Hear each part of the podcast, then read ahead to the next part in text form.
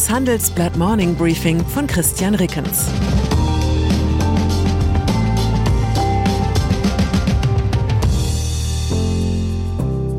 Guten Morgen allerseits. Heute ist Freitag, der 27. Januar 2023. Und das sind unsere Themen. Die besten Strategien der Firmenlenker. Die seltsame Personalpolitik der Tech-Konzerne. Die begrenzte Bedeutung der Aktienrente. Arbeitswelt. Mehr als 40 Prozent der Top-Führungskräfte in Deutschland beobachten an sich Burnout-Symptome. Das hat eine aktuelle Befragung des Gesundheitsinstituts der Unternehmensberatung McKinsey ergeben. Das heißt konkret, mehr als jeder dritte Manager und jede dritte Managerin auf den oberen Ebenen leidet regelmäßig unter extremer Müdigkeit. Sie oder er verliert zunehmend die Lust an der Arbeit oder igelt sich ein. Bei Angestellten, die keine Führungskräfte sind, liegt dieser Anteil mit knapp über 20 Prozent deutlich niedriger. Viel Verantwortung macht häufig krank. Ein Zusammenhang, der auch darauf zurückzuführen sein dürfte, dass das Land und seine Unternehmen in einer Vielzahl von Krisen stecken. Diese überlagern sich teilweise oder bedingen einander. Und deren Ende ist kaum abzusehen. Es folgen Beispiele für Krisen, Ukraine-Krieg, Energiewende, Inflation, Rezession, Klimakrise, Pandemie-Nachwehen, Digitalisierung der Geschäftsmodelle, Fachkräftemangel. Alles ist gleichzeitig, alles ist gleich dringend. Und dann ist da noch diese unerledigte Pflichtschulung zur Arbeitssicherheit. Vorbei die Zeiten, in denen sich der Management-Alltag in Krise und Normalität unterteilen ließ. In kurze Sprints, auf die dann wieder eine längere Phase unternehmerischer Alltag folgte. In unserer heutigen Titelgeschichte erzählen wir, was diese Verdichtung für Firmenlenker bedeutet. Außerdem erfahren Sie, welcher Typ Chef jetzt gefragt ist. Ein Tipp, wenn Sie nicht wissen, was kontextuelle Intelligenz bedeutet, gehören Sie womöglich nicht dazu. Zusätzlich geben bei uns sieben erfahrene Top-Führungskräfte exklusive Einblicke in ihre Methoden. Oliver Blume zum Beispiel lenkt mit Volkswagen und Porsche gleich zwei DAX-Konzerne. Er führt auf Reisen stets eine aktuelle Monats- und Jahresterminübersicht mit. Und zwar ist die ausgedruckt im DIN A3-Format und hat Farbcodes für verschiedene Terminarten. Porsche ist gelb, Volkswagen ist orange. Beide Konzerne gleichzeitig zu führen ist für Blume wie Champions League zu spielen. Zitat. Da wird schnell gepasst und aus jeder Lage aufs Tor geschossen. Zitat Ende. Christian Graz ist Chef der Psychosomatik an der auf kranke Führungskräfte spezialisierten Max-Grundig-Klinik. Wer bei ihm landet, konnte das hohe Spieltempo nicht mehr mitgehen. In der Kommunikation mit seinen Manager-Patienten hat sich der Psychosomatiker eine ganz eigene Wortwahl angewöhnt. Zitat Sie sind körperlich gesund, haben aber eine Depression. Das will der Top-Leistungsträger nicht hören. Wir sprechen dann lieber von berufsbedingtem Ausbrennen. Zitat Ende. Tech-Branche. Die Technologiebranche feuert so viele Angestellte wie noch nie.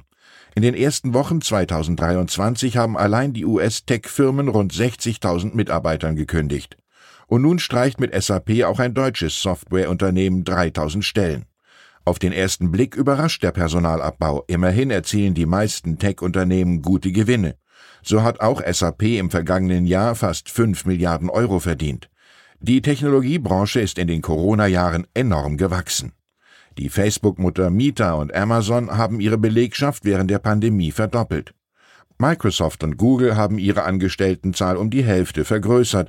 Auch SAP stellte im Laufe der Pandemie mehr als 11.000 neue Mitarbeitende ein. Der Analyst Dan Ives von der US-Investmentfirma Wedbush sagte, viele Unternehmen hätten, Zitat, Geld ausgegeben wie Rockstars in den 80er Jahren. Zitat Ende.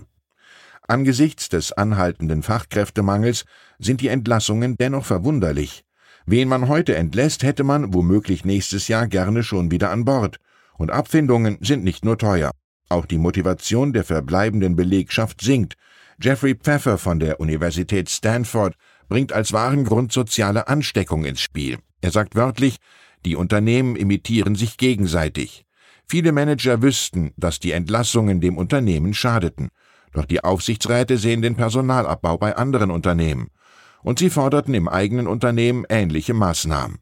Denn die Aufsichtsräte stehen vielfach selbst unter Druck, weil die Aktienkurse der meisten Tech-Unternehmen stark gesunken sind. Mal ehrlich, wenn ich als Vorstandschef wieder besseren Wissens tausende schwer ersetzbare Fachkräfte feuern müsste, wäre ich dem berufsbedingten Ausbrennen auch nicht mehr ganz fern. Nach Stunden haben die Koalitionsspitzen ihre Beratungen über eine mögliche Beschleunigung von Planungsverfahren im Verkehr ohne Ergebnis beendet. Der Kern des Streits ist folgender. Verkehrsminister Volker Wissing von der FDP will, dass künftig der Bau von Bahnstrecken und Autobahnen, für die ein vordringlicher Bedarf festgestellt ist, im überragenden öffentlichen Interesse liegt. Das soll Genehmigungsverfahren beschleunigen und Gerichtsverfahren erleichtern. Die Grünen hingegen wollen nicht einsehen, warum Autobahnen solch eine Vorzugsbehandlung brauchen. Rente. Das Beste an der Aktienrente ist ihr Name. Aktie, das klingt nach hohen Renditechancen und Rente, das klingt nach maximaler Verlässlichkeit. In Summe also wie aufregender Sex mit hinterherkuscheln. Aber kann der neue kapitalgedeckte Arm der gesetzlichen Rentenversicherung, der jetzt an den Start geht, diese Hoffnungen erfüllen? Bert Rürup, Präsident des Handelsblatt Research Institute, ist skeptisch. Er sagt, Zitat, die neue Aktienrente kommt zu spät und ihr Anteil an den Rentenausgaben ist gering. Zitat Ende. Das bedeutet nicht, dass es falsch ist, eine solche Säule aufzubauen. In vielen Staaten ist der Anteil an kapitalgedeckten Renten weit höher als in Deutschland. Das wahre Problem macht Rürup anhand eines einfachen Rechenbeispiels deutlich. In den kommenden 15 Jahren soll ein Aktienrentenkapitalstock von 150 Milliarden Euro aufgebaut werden. Aus den jährlichen Erträgen lassen sich bei optimistischen Renditeerwartungen die Rentenzahlungen von sechs Tagen bestreiten, mit sinkender Tendenz. Zu wenig, um die absehbare Beitragsexplosion zu dämpfen. Ich wünsche Ihnen einen Wochenausklang ohne Explosionen jeglicher Art. Herzliche Grüße, Ihr Christian Rickens. Zur aktuellen Lage in der Ukraine hat Deutschland sich in der Panzerfrage tatsächlich abgestimmt und verantwortungsvoll gehandelt, nach dem langen Ringen um die Panzerentscheidung bleibt nicht nur Erleichterung, sondern auch Frust, denn das Gezerre hat erneut sichtbar gemacht, wie schwach Europa militärisch ist. Wie weit geht Belarus bei der Unterstützung Russlands? Experten halten einen Angriff von belarussischen Truppen auf die Ukraine aktuell für eher unwahrscheinlich, doch das Land ist für Russland im Krieg immens wichtig. Weitere Nachrichten finden Sie fortlaufend auf handelsblatt.com/Ukraine. Das war das Handelsblatt Morning Briefing von Christian Rickens, gesprochen von Peter Hofmann.